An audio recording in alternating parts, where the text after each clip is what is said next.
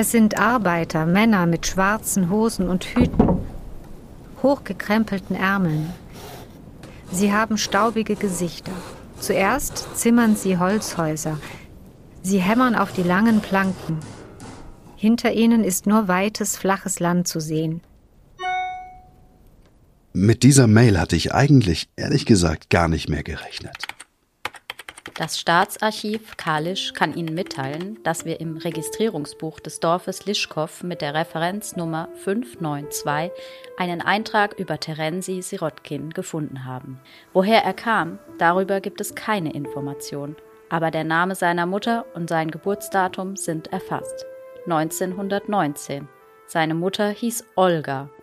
Am 10. August 1937 ist er nach Tomaschow gezogen. Mai war 52. Hochachtungsvoll die Direktorin des Staatsarchivs Kalisch. Das ist die Bestätigung. Opa hat tatsächlich in Lischkow gelebt. Bevor er nach Tomaschow ging. Dieser Vorname, das ist kein Problem, denn das kenne ich schon aus den Arolsen Archiven. Mittlerweile habe ich sechs oder sieben Schreibweisen gefunden. Und soweit ist das auch völlig normal und stimmt. Denn das Geburtsdatum, der Ort, die begleitenden Daten, sie stimmen eben einfach immer wieder. Sogar die Hausnummer der Straße, in die er umgezogen ist, auch die stimmt. Das, was ich mir in den vergangenen Monaten mühsam zusammengepuzzelt habe, die Einzelteile seines Lebens.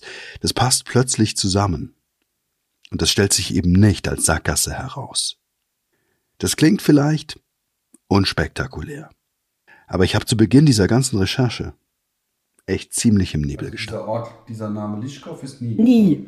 Der steht ja auf dem Buch, ist ja kein Geheimnis. Ne? Ja, aber der ist nie gefallen. Also zumindest kann ich mich nicht dran erinnern. Meiner Mutter sind diese ganzen verschiedenen polnischen Städte immer noch völlig fremd. Ich kann mich an Tomaschow erinnern.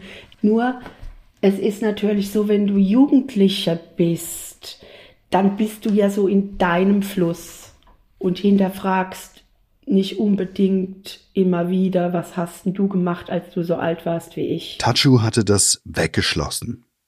Er hatte damit einfach abgeschlossen. Ein paar Fotos, ein paar Daten. Und sonst war er ein schweigender Vater, ein schweigender Großvater, der seiner Familie fast nichts über die Zeit vor dem Ende des Zweiten Weltkriegs erzählt hat. Nur eben immer wieder ein paar Worte. Ich weiß ja nicht, wie lange er bei der Oma wirklich war. Das kam ja nur aus seiner Erinnerung, denn wenn er sagt bis sechs Jahre und dann ist die Oma verstorben, was kann ein Sechsjähriger dann aus seiner Kindheit noch wissen?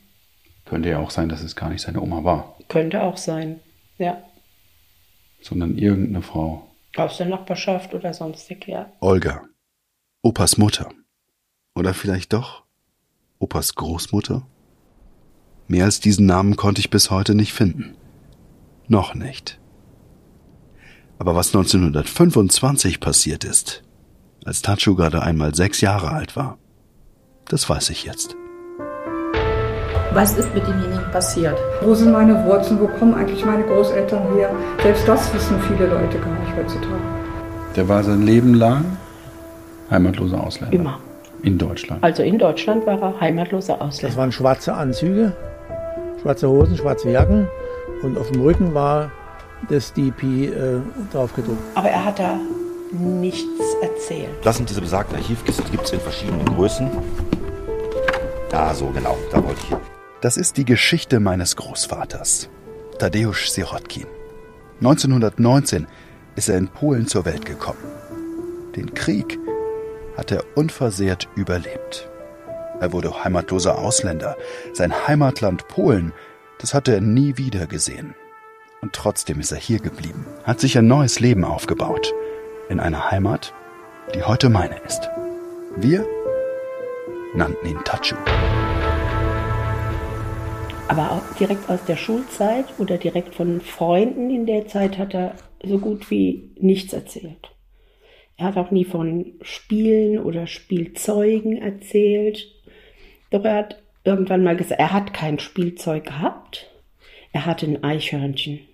Das war sein einziges Spielzeug und das hat er sogar mit in die Schule in den Unterricht genommen. Aber er hat da nichts erzählt. Weder von einem Tagesablauf, noch von Freunden aus der Zeit. Das sind Erinnerungen, die sind ziemlich blass. Auch bei meiner Mutter. Es ist jetzt nicht so, dass das täglicher Gesprächsstoff in der Familie war. Ganz im Gegenteil. Das sind Sätze, die zwar hängen geblieben sind, aber schon eher seltene Anekdoten von Opa waren. Das mit dem Eichhörnchen zum Beispiel, das hat er mir auch immer erzählt. Aber Opa und Oma haben neben einem kleinen Park gewohnt. Und die Eichhörnchen, die waren schon ziemlich schnell. Ich war mir da also nicht so sicher. Stundenlang auf Opas Schoß. Das ging übrigens, weil sein Bein ja eine Prothese war. Da schlief also nichts ein, wenn ich drauf saß. Seine Zeit im Labor Service bei den US-Amerikanern. Der heimatlose Ausländer. Omas Entnazifizierung. Mannheim, Darmstadt, Frankfurt. Das Lager für Displaced Persons. Kassel, Hasenhecke. Fünf Jahre Zwangsarbeit. Kassel-Bettenhausen. Die Spinnfaser AG. Lagerarbeit der Sportler, Tänzer, Boxer. Der Kanute. Die Textilfabrik in Tomaschow. Ein Neuanfang. Zerschlagen von einem Angriff und brutalen Krieg. Lodge. Seine Geburtsstadt. Das habe ich alles erzählt in den vergangenen Folgen, und zwar rückwärts von meinem heutigen Ich in sein damaliges Leben hinein, in Opas Zeit. Und wer hier zum ersten Mal reinhört, also am besten hier kurz stoppen und erstmal von vorne anfangen. Sonst wird's dann doch etwas kompliziert. Und das wäre schade. Und für alle anderen geht's hier jetzt richtig weiter. Von wem auch immer Tacho nämlich nach Lischkow gebracht worden ist. Und von wo auch immer. Eigentlich hatte Opa richtig Glück. Für einen Weisen.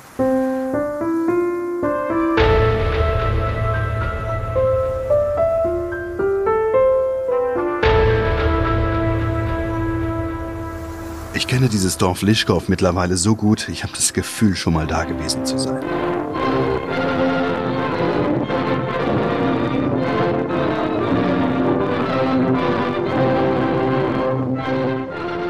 Das hier, das ist ein Ausschnitt der polnischen Wochenschau von 1937. Eine gute Minute aus Lischkow. Tatsächlich bin ich da noch nie gewesen. Das Dorf liegt ziemlich genau in der Mitte Polens. Woiwodschaft, Verwaltungsbezirk Großpolen, Powiat Kaliski. Das ist die Ebene der kommunalen Selbstverwaltung in Polen. Größte Stadt? Kalisz, knapp 100.000 Einwohner. Und rund 100 Kilometer weiter östlich, da liegt Lodz, also Tatschus Geburtsort.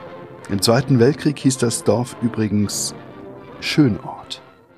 Aber das nur nebenbei, wobei es das wahrscheinlich ziemlich gut trifft, jedenfalls aus der Sicht derjenigen, die Lischkow zu dem gemacht haben, wie es mein Opa erlebt Aus der hat. Schulzeit hat er wenig erzählt. An seine Schulzeit. An seine Schulzeit. Aus der Schule hat er wenig erzählt. Er hat erzählt, wie er seine Lehre gemacht hat, dass er ähm, Maschinenbau äh, gelernt hat im Internat oder dort angefangen hat mit der Lehre, dass er ein Hobby hatte. Ähm, er hat nie gesagt als Schreiner, er hat immer gesagt als Schnitzer. Er wäre gerne ähm, Maler oder Schnitzer geworden, hat aber die Möglichkeiten nicht gehabt, dort im Ort aber direkt aus der Schulzeit oder direkt von Freunden in der Zeit hat er so gut wie nichts erzählt. Das ist so ungefähr alles, was wir über die Jahre gewusst haben. Und das ist mittlerweile dann doch schon komisch nach dieser ganzen Recherche. Aber Stück für Stück, der Reihe nach, weil in diesen wenigen Sätzen meiner Mutter, da stecken dann doch ziemlich viele Infos. Das, was wir nicht wissen, wo Opa herkommt, das liegt auch daran, dass wir nicht wissen, wer seine Eltern waren. Irgendwie hat er bei seiner Mutter oder Großmutter gelebt. Eine von beiden hat ihn dann aufs Internat geschickt. Das war die Erzählung die ganze Zeit. Ich glaube heute, dass es seine Oma gewesen sein könnte. Genau weiß ich das natürlich nicht, aber was ich weiß, ist, dass es kein Internat war, auf das Opa gegangen ist sondern ein Waisenhaus in einer ganz besonderen Umgebung.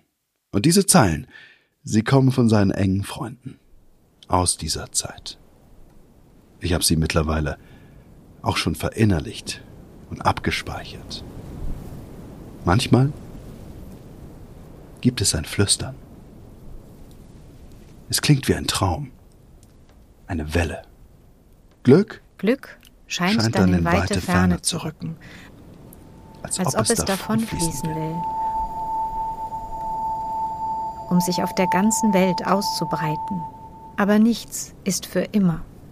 Das Leuchten der Sterne erlischt. Ein, Leben umgeben von, Nebel, wie wie eingehüllt. eingehüllt. Das Auge findet einfach keinen Halt. Nur die Hand eines Freundes, die ist da. Sie bleibt und gibt dir Halt. Für unseren Klassenclown. Sophia. Lischkow, 19.04.1936. Er muss so sechs Jahre alt gewesen sein. Tatschu ist also in diesem Waisenhaus in Lischkow aufgewachsen. Und da, irgendwo nebenan in einer Werkstatt, hat er das kleine Büchlein geschnitzt, das jetzt immer noch auf meinem Schreibtisch steht. Den Einband und darin diese Gedichte gesammelt.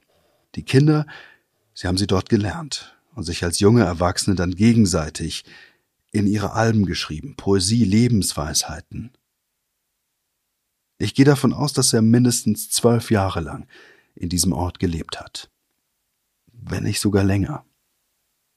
Aber warum hier? Das ist nicht Lodge und es ist eben auch nicht gerade nebenan.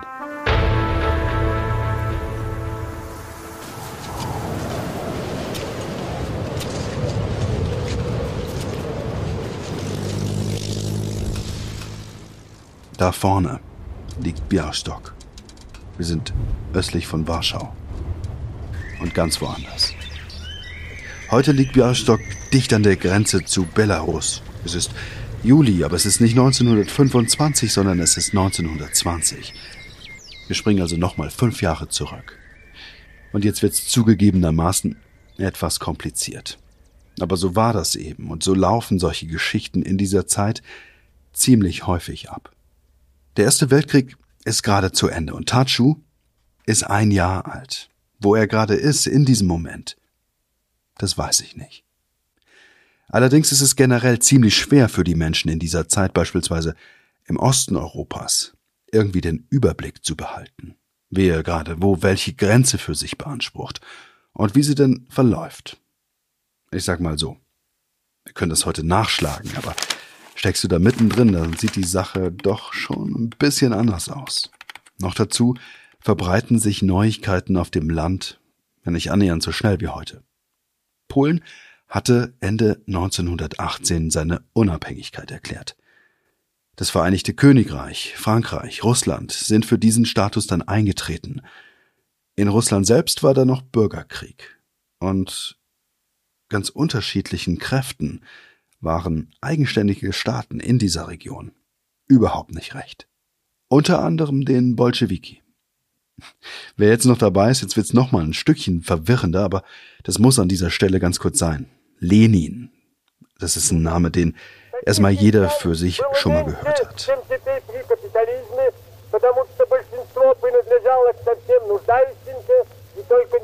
Lenin führt die Bolschewiki radikal denkende Mitglieder der SDAPR, also der Sozialdemokratischen Arbeiterpartei Russlands.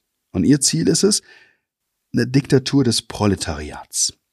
Also das krasse Gegenteil von dem, was bislang die dominierende Form war, nämlich das Zarenreich. Und jetzt geht's wieder zurück ins Jahr 1920 nach Białystok und in einen Konflikt, der unter ganz unterschiedlichen Bezeichnungen zu finden ist. Am gängigsten ist polnisch-sowjetischer Krieg. Vereinfacht gesagt ging es auch hier um Grenzfragen. Am Ende stand der Vertrag von Riga, ein Waffenstillstand zwischen Sowjetrussland, Polen und der Sowjetukraine. Aber der Konflikt, der hat tausende Opfer gefordert. Unter anderem lese ich, dass die Bolschewiki beispielsweise nicht immer Kriegsgefangene genommen haben, sondern mitunter direkt getötet haben. Und die Rote Armee, also die Bolschewiki, die drang bis nach Białystok vor. Dabei ist unter anderem ein Waisenhaus des amerikanischen Roten Kreuzes zerstört Bitte worden. bringen Sie die Kinder in Lieskow unter. Bringen Sie am besten das ganze Waisenhaus, die ganze Einrichtung in dieses Dorf. So lange, bis sich die Bolschewiki aus Warschau zurückziehen. Das sagt Kazimierz Pawlikowski. Der war Leutnant der polnischen Artilleriereserve und fast 25 Jahre später war er dann einer der Köpfe des Warschauer Aufstands. 63 Tage des Widerstands waren das, 1944. Einer der größten Widerstände überhaupt gegen die Nazis, die Warschau dann dem Erdboden gleichgemacht haben. Es sind elendig blutige und traurige Tage zum Ende des Krieges. Aber jetzt ist es erst 1920 und Pawlikowski, der bittet den katholischen Priester Wacław Blidzinski, das Waisenhaus doch in Lischkow aufzubauen. Denn da stand gar keins und da war Platz. Beide Männer kennen sich aus Warschau. Blidzinski ist zu dieser Zeit Pfarrer in einem polnischen Dorf. Und zwar in Lischkow. Und unter anderem ist er Mitglied im Komitee für Staatsverteidigung. Es ist dieser Mann, der dem Lebensweg Tatschus die entscheidende Richtung geben wird. Es sind Arbeiter, Männer mit schwarzen Hosen und Hüten, hochgekrempelten Ärmeln. Sie haben staubige Gesichter. Zuerst zimmern sie Holzhäuser. Sie hämmern auf die langen Planken. Hinter ihnen ist nur weites, flaches Land zu sehen. Ein kleines Krankenhaus wird auch gebaut, ein Wasserturm und eine Kapelle, Häuser für die Handwerker, Stallungen fürs Vieh und ein Waisenhaus. Noch liegt die Verantwortung für die Waisen beim amerikanischen Roten Kreuz, höre ich. Aber schon bald sollen 14 Ordensschwestern diese Aufgabe übernehmen. Für hunderte Kinder. Das Haus wird 1922 fertig. Und von da an werden Kinder in jedem Alter aufgenommen. Säuglinge, kleine Kinder, Jugendliche. Und sie können bleiben, bis sie volljährig sind. Wenn nötig auch länger. Ich lese das alles in zwei Büchern. Zwei daumendicke, mehr als 80 Jahre alte Bücher. Gefunden habe ich die über die Fotos des Waisenhauses, die ich zuerst gefunden habe. Weil ich auch ein Bild von Opa habe, habe ich danach gesucht. Auf dem Bild ist eine Gruppe Kinder zwischen Ordensschwestern zu sehen. Und über einem Kind, ein kleiner Junge, ganz im Hintergrund, etwas im Schatten. Man kann ihn kaum erkennen, da ist ein Kreuz. Wahrscheinlich später mit Kuli ins Papier geschrammt. Wo es aufgenommen worden ist, das hat sich tatsächlich erstmal nie geklärt. Oder ich sag's anders, es gab nie eine Antwort, ob das wirklich Opa ist auf dem Foto. Ein fast 100 Jahre altes Bild. Und was in den Büchern über Lischkow steht, das hat Opa erst recht nie erzählt. Obwohl es dafür doch so viele Gründe gegeben hätte. Auf sieben Morgenland entsteht etwas Wunderbares. So viel Platz, wo vorher so viel Trostlosigkeit war. Eine Lebensgrundlage für die, die nichts mehr haben, hier auf dem Land, wo es nichts gegeben hat. Hier leben über 300 Kinder, die Hälfte sind Mädchen, die Hälfte sind Jungs. Die allermeisten sind Vollwaisen. Es sind Kinder aus der Woiwodschaft Lodz. Die Älteren machen sogar eine Ausbildung. Ich höre Schlosser Metall schlagen und Schreiner Holzbretter schleifen. Es gibt noch immer viele kranke Kinder. Aber immerhin 30 Betten. Und hier sind nach wie vor Ärzte vom Roten Kreuz. Vieles fehlt, nicht alles ist gut, aber man muss das Beste draus machen. Oben in der Schlosserwerkstatt wird schon wieder fleißig gearbeitet. Tachu hat sein Handwerk, seine Schlosserfähigkeiten, vieles, was ihn durch den Krieg gerettet hat, genau hier gelernt. Es gibt Drehmaschinen, es gibt Blasenscheren, Schraubstöcke. Das ganze System in Lischkow ist darauf ausgerichtet, parallel zum Lehrplan des Bildungsministeriums die Weisen auf ein möglichst normales Leben vorzubereiten. Und mehr noch, dieses kleine, unscheinbare Dorf, das wird zur Vorzeigekooperative. Aber Vorsicht, man muss das alles natürlich ins Verhältnis einer politisierten Zeit setzen. Und einem Land Polen, in dem vieles schwierig gewesen ist. Wer da tiefer eintauchen will, bis heute ist die Diskussion voll im Gang, ob Polen sich auch faschistisch entwickelt hätte. Wäre nicht alles anders gekommen, natürlich. Ich will das an der Stelle jetzt nicht weiter vertiefen oder verfolgen, das ist eine theoretische Frage. Jedenfalls zieht der geistliche Blitschinski, ich lese das an vielen Stellen so, genau daraus den Nutzen für die Schwächsten, dass er ebenso vernetzt ist, um helfen zu können, was sein oberstes Gebot zu sein scheint. Egal wie man im historischen Kontext Genossenschaften bewerten will, diese kooperative Form. An dieser Stelle war das System für Kinder ohne jegliche Perspektive tatsächlich ein Segen. Auch für Opa. Eine einzige Straße führt mitten durchs Dorf. Vorne steht, ganz zentral, die Kirche. Und da das langgestreckte Waisenhaus mit seinen spitzen Dächern, die große Wiese, das Gerüst zum Spielen, die Schule, eine kleine Feuerwehr und es gibt sogar eine Bibliothek mit 420 Büchern. Nachmittags höre ich immer das Knabenorchester. Ihre Posaunen und Trompeten schallen weit über die Felder. Wie schick sie sind, mit ihren Uniformen und Mützen, rausgeputzt. Und keinen muss man dazu zwingen. Sie lieben ihre Instrumente einfach. Mich hat es ehrlich gesagt erstmal alles überfordert. Dieses Dorf, dieser Priester, dieses geplante Leben. Ein Dorf wie auf dem Reißbrett entworfen. Und dazu diese Schicksale. Und doch auch irgendwie dieser Zusammenhalt unter einer zusammengewürfelten Miniaturgesellschaft. Lauter entwurzelte Seelen. Und andere, die ihr Leben dem Helfen verschrieben haben. Jetzt hat Polen natürlich eine sehr konservative, sehr gläubige, oft katholisch geprägte Gesellschaft. Das soll nicht irgendwie wertend klingen, nur um das nicht aus dem Blick zu verlieren eben. Und dennoch, an diesem Platz können Menschen zwischen 1922 und 1937 wohl knapp 15 Jahre lang zumindest Hoffnung schöpfen, eine Perspektive bilden. Wenn ich diese alten Bücher lese, die Bilder aus dieser Zeit sehe, dann, dann sind es keine traurigen Gesichter, in die ich da schaue. Es sind teilweise strenge Blicke der Ordensschwestern. Man steht nicht einfach rum. Es herrscht schon Ordnung. Aber es gibt eben auch viel Freiräume, viel Freiheit, viele Aufgaben.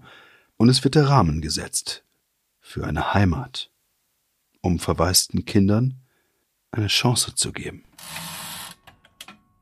Das bleibt alles kurz vor dem Zweiten Weltkrieg natürlich nicht unentdeckt. Sonderfahndungsbuch Polen, herausgegeben vom Reichskriminalpolizeiamt Berlin, C2, Werderscher Markt 5 bis 6, B, Dienstanweisung. Bei Festnahme einer im Sonderfahndungsbuch Polen ausgeschriebenen Person ist wie folgt zu verfahren. Erstens Zuführung die für das Geheime Staatspolizeiamt und die Einsatzkommandos bzw. Einsatzgruppen festgenommenen Personen sind der nächst erreichbaren Staatspolizeileitstelle zuzuführen. Diese hat die Festgenommenen in Vorbeugungshaft zu nehmen. Bei Erledigung sind die Namen zu streichen. Das sind die ersten Zeilen aus dem Sonderfahndungsbuch Polen dass mir ausgerechnet diese furchtbare Liste in der Recherche begegnet, das hätte ich dann doch nicht gedacht.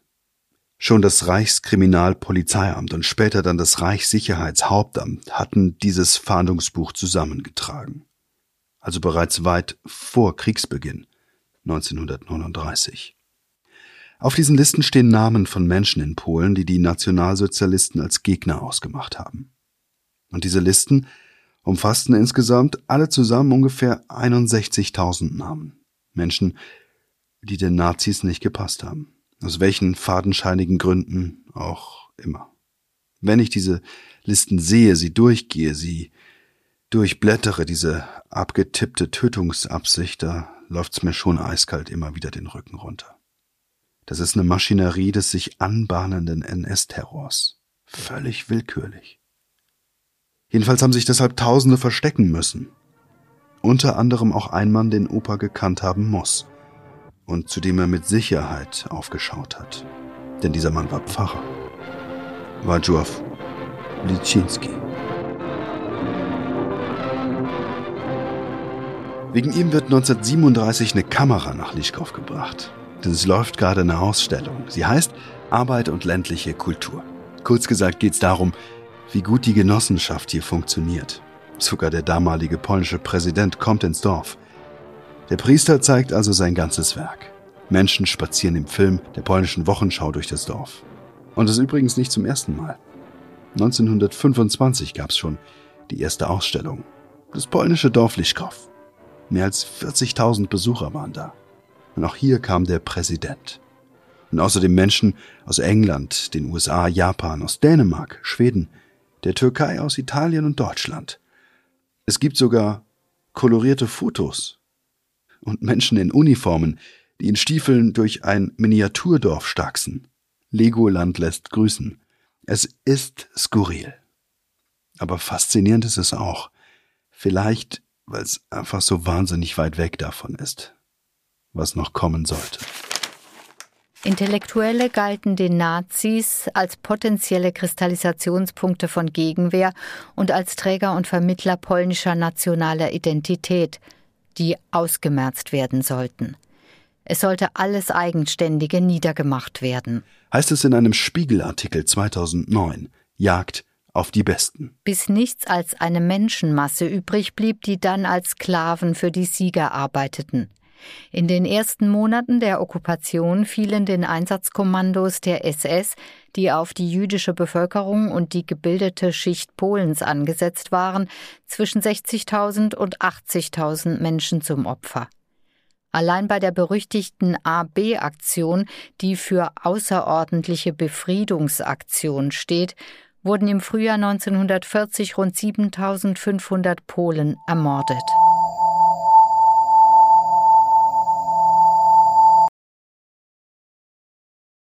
Was für ein krasser Gegensatz.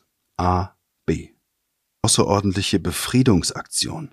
Allein im September und im Oktober 39 sind Schätzungen zufolge mindestens 20.000 Polinnen und Polen in hunderten Massenexekutionen durch sogenannte Einsatzkommandos und reguläre Wehrmachtssoldaten ermordet worden. Als Teil des Unternehmens Tannenberg sind diese Aktionen bekannt. Meistens wird damit aber nur der Überfall auf den Sender Gleiwitz in Verbindung gebracht. Das, was die Horden mordend hinter der Kriegsfront in Polen angerichtet haben, ist weniger im Zentrum, wenn es um den Überfall auf Polen geht. Aber der Massenmord hat eben genau hier angefangen. Und was die polnische Bevölkerung in diesen ersten Kriegsmonaten erlebt hat, das prägt diese Gesellschaft bis heute. Es ist ein zentrales Puzzlestück wenn es darum geht, deutsch-polnische Nachkriegsgeschichte und irgendwie auch das heutige Verhältnis zu verstehen. Und das versuche ich, als Enkel eines Polen, sowieso.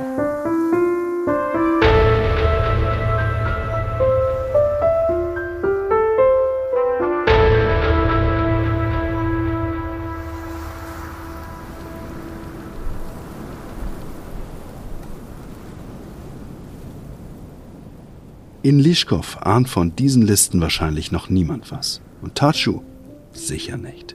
Opa ging dann nach Tomaschow. Aber hier hat er Freunde gefunden, die er nicht mehr wiedersehen wird.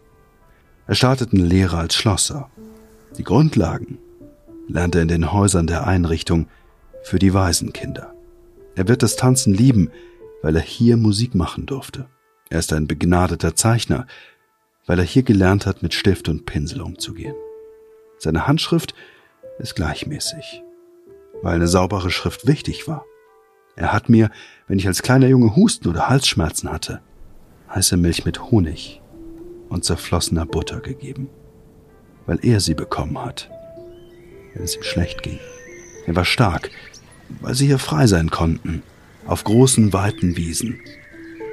Er war ehrlich, weil sie es hier sein mussten, um zusammenzuhalten und er blieb immer freundlich, weil man zu Ordensschwestern eben auch immer freundlich war. Er war mit wenig zufrieden, weil es auch hier nur wenig gab. Sein Reichtum war Geborgenheit, das Haus, die Gemeinschaft, die er hier miterlebt hat.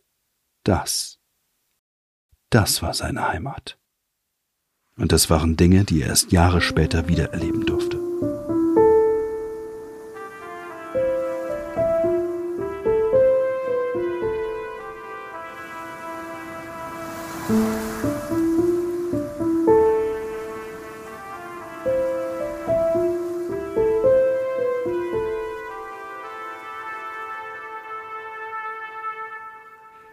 Was ist denn das jetzt für ein Gefühl, wenn man so von seinem Papa auf einmal so den ganzen Lebensweg gehört hat?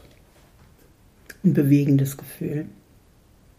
Und es ist eigentlich schade, dass man viele, viele Fragen offen gelassen hat.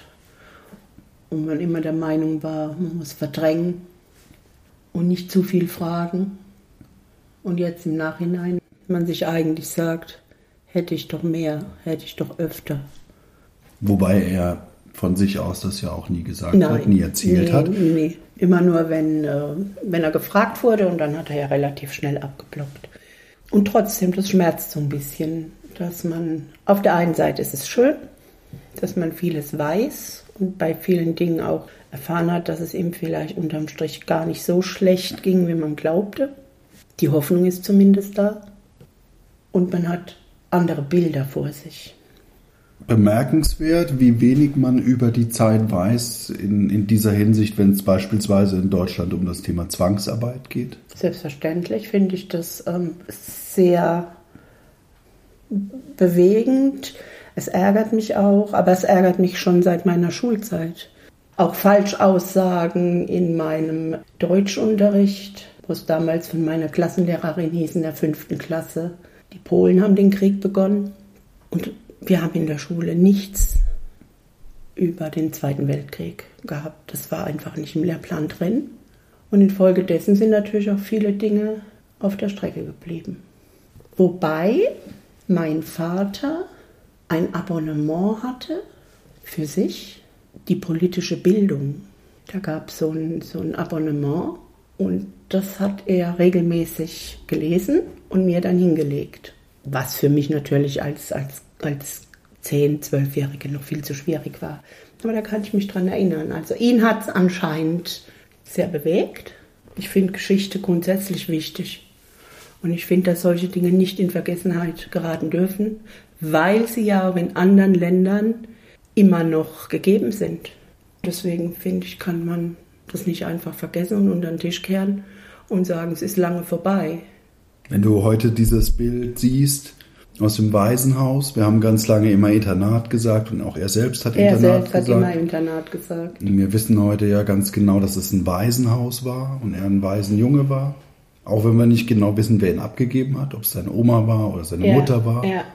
Olga, wissen wir, war es? Olga war die Mutter, sagt er. Was weiß ein Mann, der dann 50, 60 Jahre alt ist? Wie das war. War es meine Wer Mutter? War es die Tante? War es die Oma? Weiß ich nicht. Und was denkst du heute über dieses Bild mit dem Kreuzchen über dem Kopf, das einzige, was es gibt vor dem Waisenhaus? Ich denke, dass es für ihn die Heimat war. Er hat ja nichts anderes gekannt. Wenn du dir heute so ein fünf-, sechsjähriges Kind anguckst, wenn das nicht permanent daran erinnert wird, was es erlebt hat, bis es äh, in die Schule kommt, bleiben ja nur ganz, ganz kleine Phrasen. Und je nachdem, wie intensiv das war, konnte er sich wahrscheinlich überhaupt, es war ja eine arme Zeit, gar nicht daran erinnern, ähm, was er für Erlebnisse hatte. Und ich denke, für ihn hat es erst gestartet, als er in dieses Waisenheim kam. Vielleicht haben da die ersten Freundschaften begonnen. Vielleicht war er früher immer nur mit alten Menschen zusammen, das weißt du ja alles gar nicht. Aber ähm, wenn ich an dieses kleine Kreuzchen auf dem Bild denke, dann denke ich, er hatte bestimmt auch schöne Momente. Ja, weil er hat viel, viel, immer wieder, das habe ich ja schon öfter erwähnt, immer wieder gesagt, er hat viel Sport gemacht, er konnte viel musizieren, er hatte viel ähm, Hobbys vom, vom, vom Schnitzen übers Malen und ja, ich denke, er hat da eine gute Zeit gehabt. Nicht nur, aber überwiegend. Als wir angefangen haben, das zu machen, musste ich dich ein bisschen überreden nicht unbedingt gesagt hast, das ist jetzt so das Erste, wo ich drüber sprechen möchte, über die Geschichte jetzt nochmal alles äh, erzählen, was, was mal war. Würdest du vor dem Hintergrund heute, wo vielleicht auch der ein oder andere mal fragt, würdest du anderen Menschen raten, sich damit intensiver zu befassen, nochmal, wenn es die Möglichkeit gibt, mit ihrer eigenen Geschichte? Das muss jeder für sich selbst entscheiden. Die jetzt bei deinen Recherchen dahinter war, das ist natürlich eine Sache, die zum Teil Freude bringt, aber auch hin und wieder ähm, schmerzt und ein paar Tränen, weil du die Zeit ja nicht mehr zurückholen kannst. Nach allem, was man so jetzt weiß, was würde er heute selbst sagen, im Endeffekt ähm, als Schlusspunkt, was seine Heimat war oder ist? Was glaubst du? Polen. Er hat immer gesagt, meine Heimat ist in Polen, aber meine Familie ist deutsch Und deswegen würde ich auch nie mehr nach Polen zurückgehen.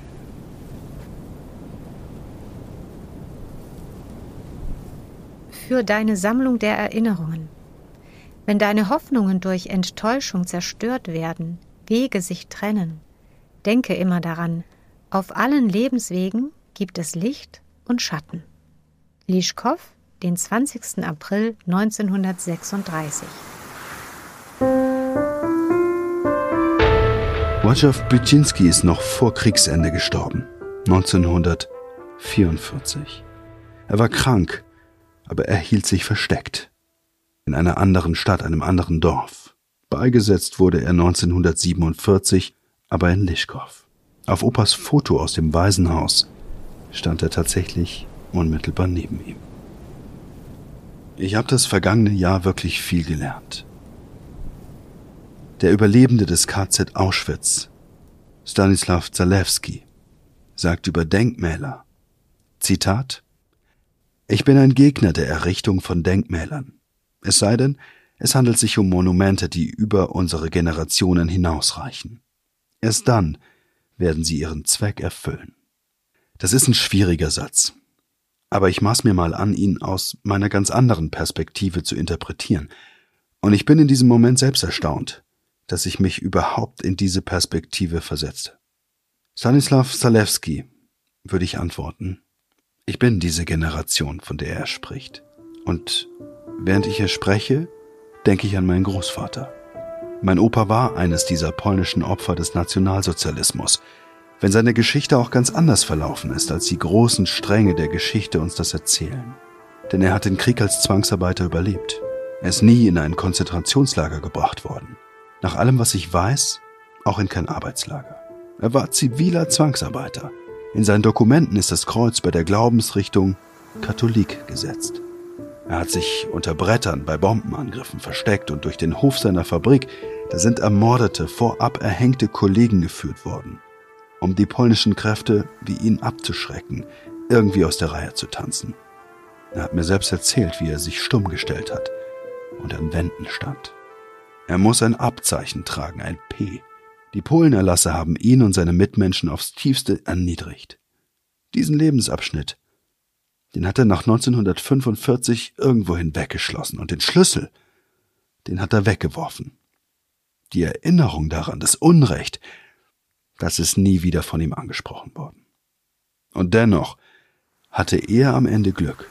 Dass er häufig durch Kontrollen ging wo sie ihn dann praktisch übersprungen haben, nach seiner Aussage. Er war ja für die damalige Zeit relativ groß mit einem Meter, knapp einem Meter 80, ähm, schlank, sportliche Statur. Er war ja auch sehr sportlich. Er war dunkelblond und hatte ein markantes Gesicht, aber er sah eigentlich sehr äh, westeuropäisch aus. Und das war auch seine Schilderung. Sie haben mich manchmal nicht wahrgenommen, weil ich vielleicht als Deutscher gehalten wurde. Und ich habe immer meinen Mund gehalten. Und hat nicht resigniert, sondern er hat sein neues Leben angenommen. Zwei Generationen später könnte ich das einfach vergessen. Und keiner, keiner käme je auf die Idee, mich in diesem Zusammenhang nach so einer Geschichte zu fragen, oder? Aber wäre das richtig? Ich kann mich heute nur bruchstückhaft dieser Zeiten annähern. Und ich mache das genau hier. Und die Puzzlesteine, die setzen sich durch die Hilfe von digitalisierten Archiven immer wieder zusammen. Und ich kann ganz langsam, aber immer besser nachvollziehen, wie diese Zeit für ihn gewesen sein könnte. Ich spüre irgendwie eine Verantwortung, diese Geschichte eines einfachen Mannes, der verschleppt und zum Zwangsarbeiter geworden ist, in das kollektive Gedächtnis unserer Gesellschaft zu übertragen. In ein Monument, würde Stanislav Zalewski mir vielleicht zugestehen, das im übertragenen Sinne größer ist als ein steinernes Denkmal, eine Erinnerung.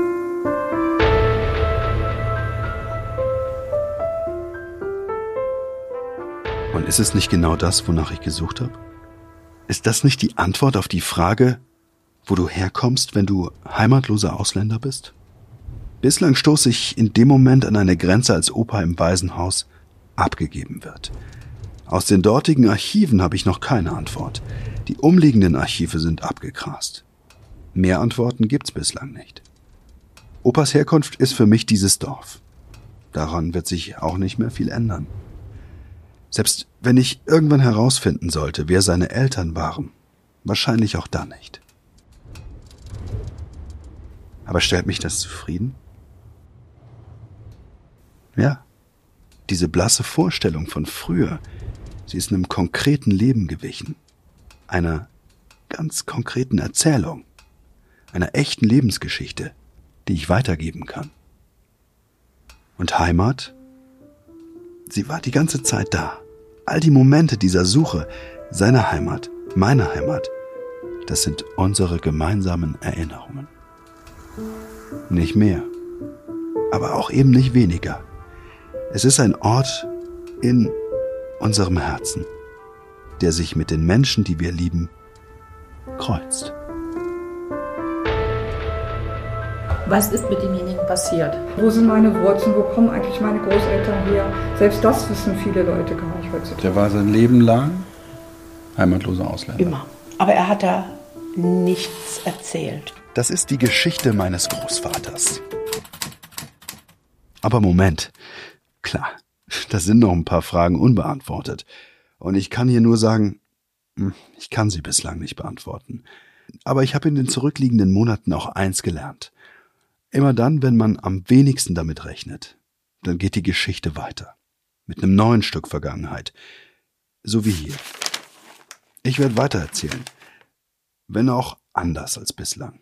Es bewegt sich nämlich viel in Polen und auch in Deutschland, in der Beziehung beider Länder zueinander, der Menschen, in Verbindung mit Tatschus Geschichte vor dem Hintergrund, was er erlebt hat, verstehe ich heute vieles besser. Und ich finde, darüber zu reden, das lohnt sich. Und vielleicht flattert ja dann doch noch die ein oder andere unverhoffte Antwort ins Haus. Auch aus einer Richtung, mit der ich vielleicht noch gar nicht rechne. Denn Schicksale liegen oft eng beieinander, ohne dass sie davon wissen. Denn während Tacho in Kassel 1944 als Zwangsarbeiter nur knapp die Bombenangriffe überlebt, wird ein anderer Mann ermordet. Die Nazis richten ihn im Konzentrationslager Mauthausen, Außenlager Wiener Neudorf. Geboren am 6. August 1900, rund 60 Kilometer von Lischkow entfernt.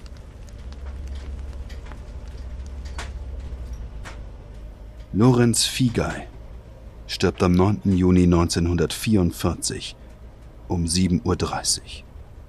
Warum? Nächstes Mal.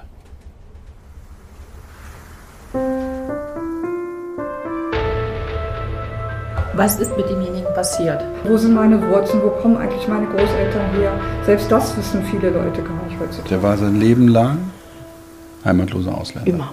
Aber er hat da nichts erzählt. Das ist die Geschichte meines Großvaters, Tadeusz Sirotkin. Wir nannten ihn Tachu. Eine Spurensuche von Patrick Fiegei.